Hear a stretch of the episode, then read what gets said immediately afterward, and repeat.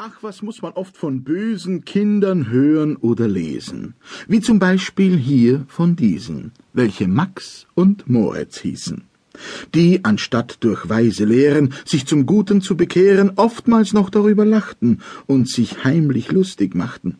Ja, zur Übeltätigkeit, ja, dazu ist man bereit. Menschen necken, Tiere quälen, Äpfel, Birnen, Zwetschgen stehlen, das ist freilich angenehmer und dazu auch viel bequemer, als in Kirche oder Schule fest zu sitzen auf dem Stuhle. Aber wehe, wehe, wehe, wenn ich auf das Ende sehe. Ach, das war ein schlimmes Ding, wie es Max und Moritz ging. Drum ist hier, was sie getrieben, abgemalt und aufgeschrieben. Erster Streich. Mancher gibt sich viele Müh mit dem lieben Federvieh. Eines teils der Eier wegen, welche diese Vögel legen, zweitens, weil man dann und wann einen Braten essen kann. Drittens aber nimmt man auch ihre Federn zum Gebrauch in die Kissen und die Pfühle, denn man liegt nicht gerne kühle. Seht, da ist die Witwe Bolte, die das auch nicht gerne wollte. Ihre Hühner waren drei und ein stolzer Hahn dabei.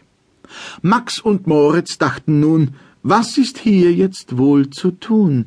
Ganz geschwinde, eins, zwei, drei, schneiden sie sich Brot entzwei, in vier Teile jedes Stück, wie ein kleiner Finger dick.